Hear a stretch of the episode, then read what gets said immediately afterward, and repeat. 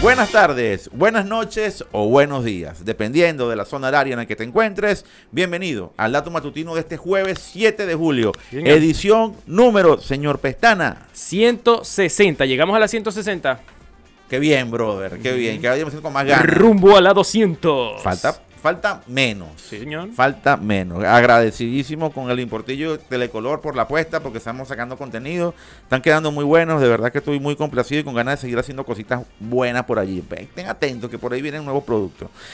Chicos, tenemos muy buenos datos. ¿Tú te acuerdas de, a ver, te voy a meter una- un examen aquí de, de- a ver cómo va el avance suyo, señor Petana. Señor Durán, ¿cómo se siente, señor Durán? Bien, excelente, querido. Ok, ¿sabes? Cuando se despide, hágalo con fuerza, así como ayer, pero más fuerte. Eso, prepara aquí. gañote. Mira, ¿tú te acuerdas cuando te comenté o hablamos de un software que se llama Pegasus? Remotamente. Ajá, pero vamos a ver si sacas 15, viejo. Porque ya sé que 20 no va a sacar. Ajá. Dale, dale. Era como un software o una aplicación que, que estaban... Es, es como un hackeo legal. O algo así tenía entendido. Es como una aplicación que descargaban en los dispositivos Apple y a Ajá. través de esa aplicación muchos hackers podían tener Muchos información. Bueno, hackers podían tener información acerca de los dispositivos en los que estaba instalado esa aplicación. Mm. Por ahí va. No, 09. 09. Pegasus es un software israelí creado y desarrollado hace algún tiempo a petición de la administración Obama. Ya existía, ellos se la compraron a los, israelitas para detectar un smartphone Android, eh, perdón, iOS, Apple, iPhone, que fue utilizado por un ataque terrorista en, una, en un ataque que hubo, creo que fue en California o fue en Boston. No recuerdo el lugar exacto, pero fue por un ataque terrorista porque la información del, del yihadista o del terrorista estaba almacenada en ese iPhone y se consiguió el iPhone. Y eh, recuerdo que en la época el señor Tim Cook eh, eh, apeló fuertemente para que no se hiciera eso porque pudiese abrir una caja de Pandora. Y eso ocurrió. Pegasus es un software israelí que actualmente está utilizado o ha sido utilizado por varios gobiernos para detectar, para ingresar, conseguir información de los smartphones de determinados líderes políticos o determinadas personas. ¿Ok? Dicho software, que es muy sofisticado y extremadamente costoso, está técnicamente alejado de ser utilizado por consumidores finales que quieran averiguar la vida de otra persona. No se puede. Pero sí ha sido utilizado por gobiernos para espiar eh, smartphones de políticos, rivales políticos, rivales económicos, etc. Y Apple, en función de esto y en función de lo que ha ocurrido, hubo una, un suceso reciente con el, primer ministro español que le consiguieron una foto privadas de él tomándose fotos en el baño y que fueron públicas, ¿no? Bueno, eso ocurrió con, con él, pero Apple acaba de anunciar algo que para mí es importante porque es como que decirle, bueno, eso, yo se lo dije en su momento, eso era abrir una caja de Pandora, eso era meternos en un problema mayor porque tú no puedes justificar, si bien tú puedes decir o puedes justificar el motivo por el cual lo hiciste, al final dicho motivo puede ser tergiversado y puede ser aprovechado para otro fin. Y es lo que está ocurriendo el día de hoy. Bueno, Apple creó o activó el modo de bloqueo para frenar estos software financiados técnicamente por estados, porque son los estados los principales financistas en el uso de este software espía, que así lo puedo llamar yo. Entonces, ¿qué es lo que está haciendo Apple con esto? Apple lo que está, permitiendo es que el, el usuario inhabilite varias opciones del smartphone en algunos momentos específicos. Cuando inhabilita esas funciones, buena parte de los recursos que aprovecha este software para poder invadir la privacidad del usuario quedan determinadamente, quedan totalmente bloqueados, no pueden ser utilizados.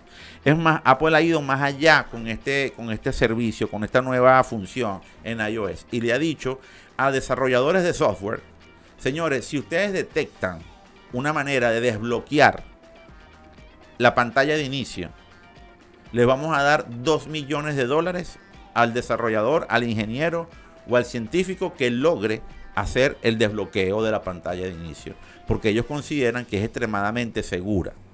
Y es una apuesta que Apple está haciendo en función de sus intereses. Ah, que, que habilita nuevamente cosas buenas y cosas malas. Sí, lamentablemente el uso de la tecnología es agnóstico, la tecnología es agnóstica y lamentablemente el ser humano es el que decide si hacer bien o mal con ella. Entonces me parece un dato importantísimo para eh, hacer el opening del dato matutino.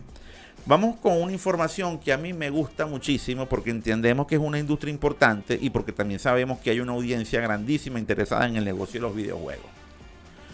Ok, señor Pestana, este año va a haber una caída en el negocio global de videojuegos. Una caída pequeña. Pero una caída. Pero es una caída. Desde 2015 no había caído.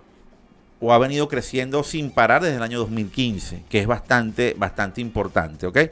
El frenesí que hubo entre 2020, marzo de finaliza hasta el arranque trimestre de este año 2022. Efecto, efecto pandemia. Sí, pero el frenesí finaliza no solo por efecto pandemia, finaliza por el tema, por dos variables importantísimas. La recesión económica.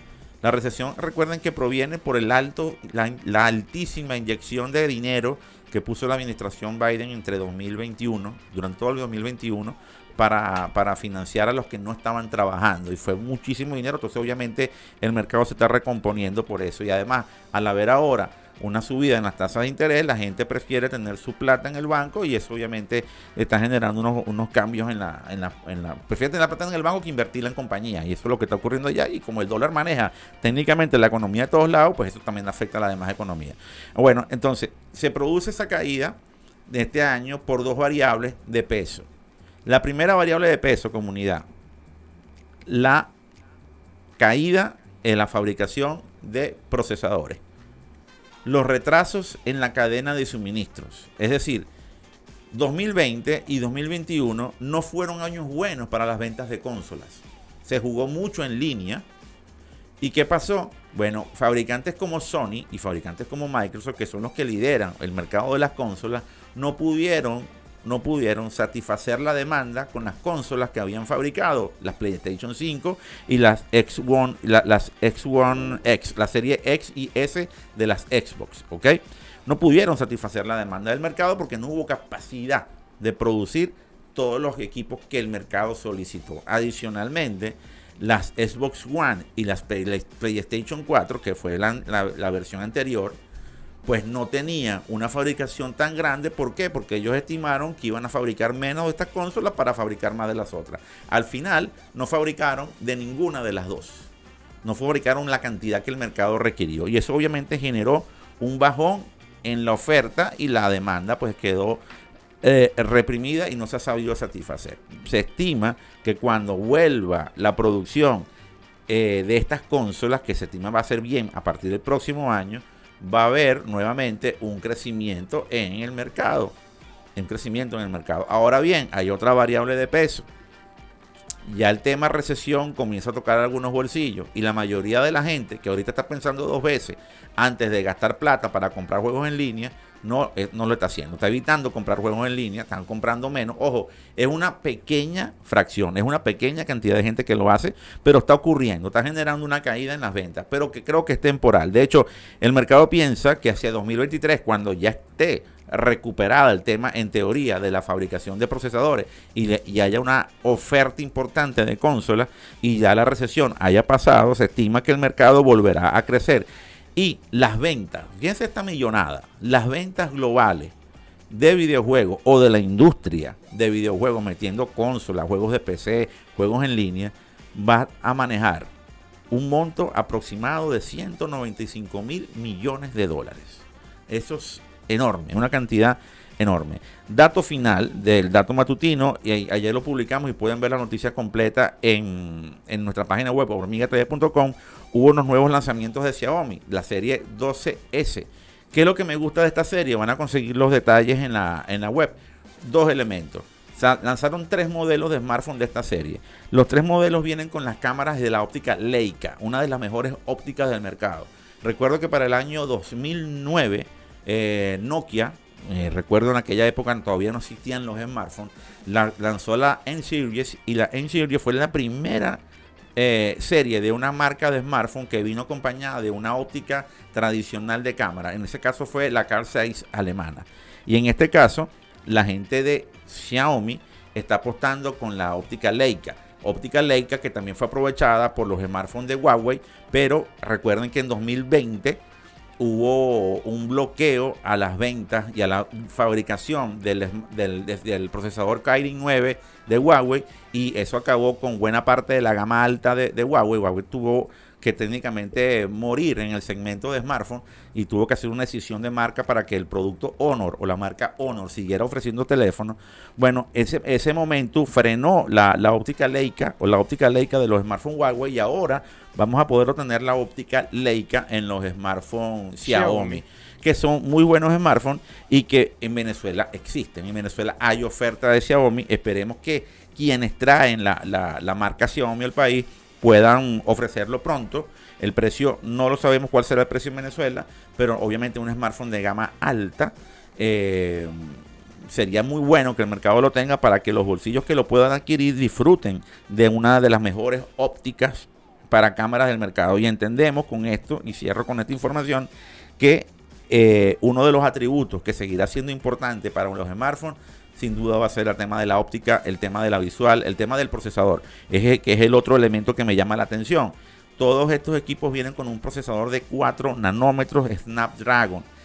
Y cuando hablamos de 4 nanómetros, y esto para la gente que no es muy ducha en, materia de, de tecnología, son procesadores que son muy potentes, muy poderosos, pero muy chiquititos, muy chiquititos, muy pequeñitos, que tienen una capacidad de cómputo enorme en una proporción de tamaño importante y generan mucho menos calentamiento. Es decir, los equipos van a ser muy rápidos, muy delgados, livianos y muy poderosos. Y esto se los va a ofrecer, esto, esto es Snapdragon Serie 8 de 4 nanómetros. Me parece importantísimo. Y dato final, señor Pestana, para aquellos que les encanta hablar y saber cómo va el movimiento de los carros eléctricos. Una compañía norteamericana, Rivian, que hasta hace poco estaba fabricando mil carritos al, año o al mes, está diciendo que ya va a poder incrementar la fabricación, si eran mil carros al año, va a poder incrementar la fabricación y va a llegar a 25 mil vehículos en el año.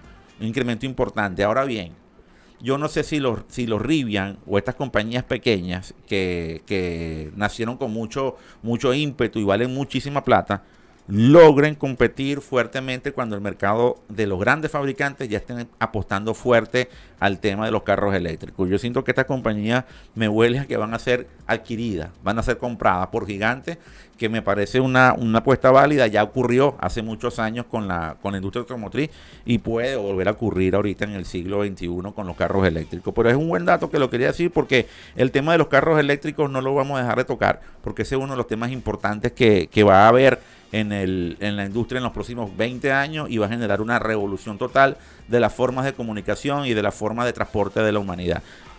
Hasta aquí el dato matutino de este jueves 7 de julio, señor Pestana.